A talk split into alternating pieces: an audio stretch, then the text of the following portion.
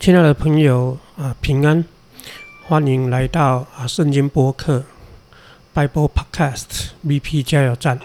我们期盼与你一起加油，进入圣经的经文世界。今天啊，现在呢，我们要读的这个经文呢，只有一节，它是四诗记的第三章的第三十一节。我们在这节经文要认识啊，第三位士师就是三家，三家。那么这句经文，它是说，在他以后，在谁以后呢？就是在以物以后，在以物以后呢？啊，有亚拿的儿子，他叫做三家。那他说呢，三家用赶牛棍，好，他用赶牛棍，他击杀了六百位非利士人，借着赶牛的棍子。那么，什么叫赶牛的棍子呢？赶牛的棍子就是所谓的刺棍哦，在啊，当时呢，在赶牛的时候，它会有一个棒子哈，那个棒子。就是牧羊人或者是赶牛的人，他用那个棍子呢，啊，他尖端有金属啊，那个金属有力的地方，他可以这样赶牛，他就用这种赶牛棍呢，啊，去击杀了六百位的非利士人，然后经文说，他也救了以色列人。嗯，这节经文呢，啊，非常的啊，我们读了不晓得你会觉得开心还是难过哈。你会开心的是说，哎，竟然有人用了赶牛棍就可以杀了六百位非利士人，然后救了以色列。但是让人觉得呃非常难堪的是，以色列手上似乎是什么武器都没有，只好拿赶牛的棍子、赶牛棍来当做武器哈。所以从这个情形，你也大概可以知道以色列人当时的一个窘境哈，那种窘迫的状况。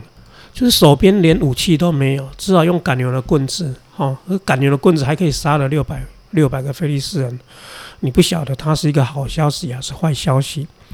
那从这个当中，你也可以知道以色列的状况真的是非常不好。那么三家呢，是在遗物以后，哈，他只说他救了以色列人。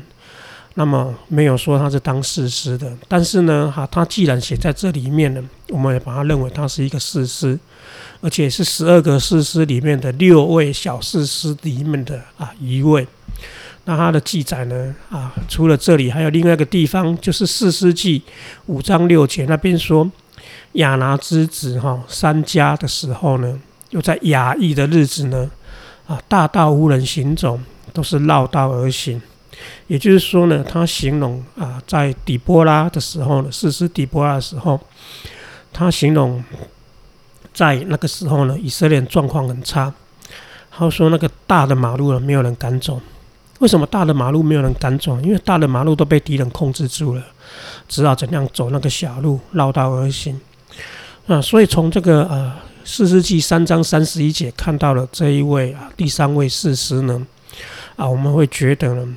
啊，他的状况呢，真的是让我们看到以色列的状况真的是非常糟糕。那么三家到底是哪一个支派的人呢？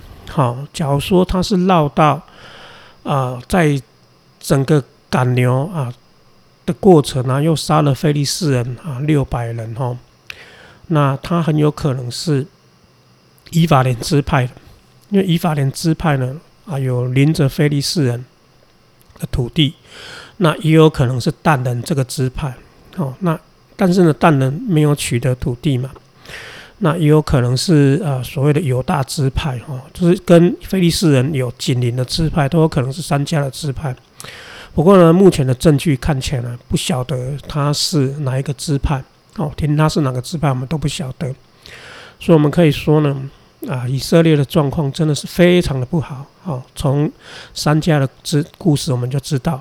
那我们先停留在这里，啊，你的情形会像以色列这样吗？什么手上的资源都没有，好，求神呢，真的帮助我们哈，什么资源都没有的时候呢，用赶牛棍吧，好，好，我们下次再见。